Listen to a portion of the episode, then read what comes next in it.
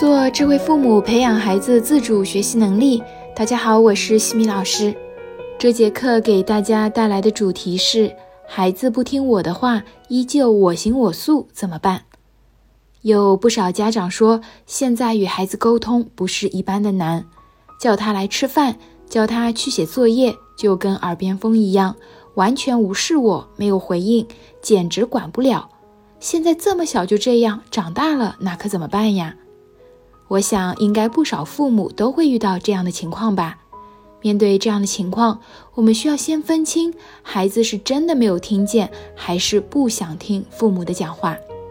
有时候，孩子因为过于投入，比如在打游戏或者在看动画片时，孩子正全情投入其中，妈妈在另外一个房间喊“快来吃饭”。孩子没有反馈是正常的，他是真的没有听见。当孩子投入的去做某件事情时，家长没有特殊情况下也不要去打断，因为容易破坏孩子的专注力。如果确实有事情需要去打断一下孩子，建议妈妈们来到孩子的跟前，这样孩子通过眼睛的余光能够感知到妈妈来到自己的身边了，然后你可以去拍一拍孩子。让孩子把注意力转移到你的身上，再与孩子说：“宝贝，吃饭的时间到了，该吃饭了。”这样就能够确保孩子听到你讲的内容，而不会出现隔了一段时间叫孩子没有反应的情况。如果孩子说还想再玩一会儿，或者我想把这部动画片给看完，可以告诉孩子：如果不马上来吃，饭菜会凉掉，吃了会肚子疼。也可以问一下孩子要等多久。如果说是三至五分钟，同时你也能够接受这个时间的等待，那么就可以等时间到了，用同样的方式来到孩子的跟前，并拍拍他，提醒孩子约定的时间已经到了。如果不来吃，那么等爸爸妈妈吃完之后，就会把碗筷给收走，你要自己承担饿肚子的后果。第二种情况。孩子没有回应，是因为他不想听家长说话，有可能是父母们叫他去做的那件事情是他不想做的，或者父母们说话的方式他不喜欢，于是不给回应。所以这个时候你需要调整的是自己的表达方式，让孩子愿意主动去配合你。比如，孩子放学一回来一直在画画，迟迟没有开动写作业。于是你想去提醒孩子去写作业，如果你采用的是催促、命令的方式让孩子去写作业，孩子势必会觉得很反感，就有可能装作没有听见，继续我行我素的画画。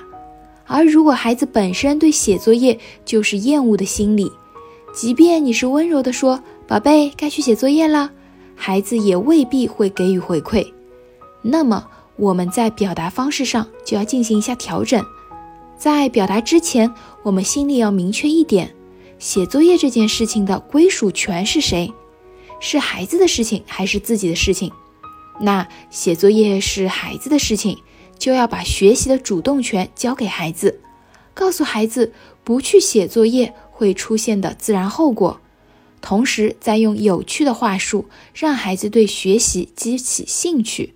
具体可以这样子来做：先确保孩子把注意力集中在你这边，然后拍拍孩子，告诉孩子：“宝贝，妈妈有话和你说，请你暂停一下。”然后同理一下孩子，再通过激发我想要的力量，或者给到有限的选择的方式，我们可以这样子来说：“宝贝，妈妈知道你很喜欢画画，画的特别专注认真。”那现在是写作业的时间了，作业宝宝都等着你呢，想不想快点去见见他们呀？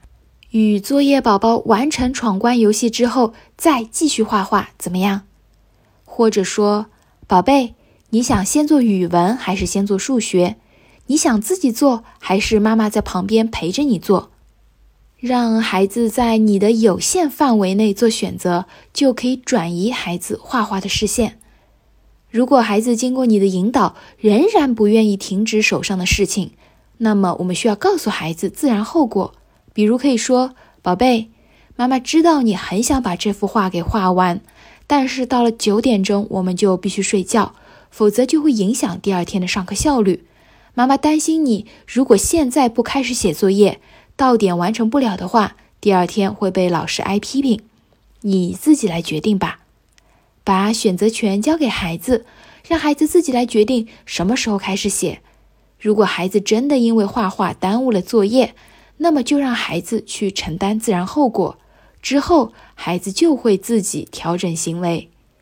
需要说明一下的是，对于孩子必须要做的事情，我们应当事先就与孩子建立好规则，比如每天看动画片、打游戏的时间，这个应该提前建立好规则。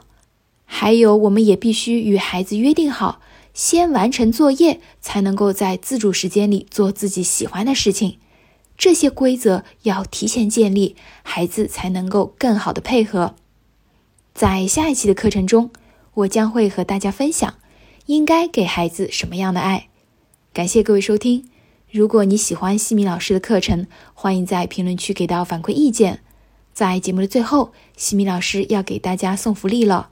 关注我们的公众号“西米课堂”，后台回复“绘本”，就可以免费领取海量高清绘本故事读物。快来领取吧！感恩你的聆听，我们下次见。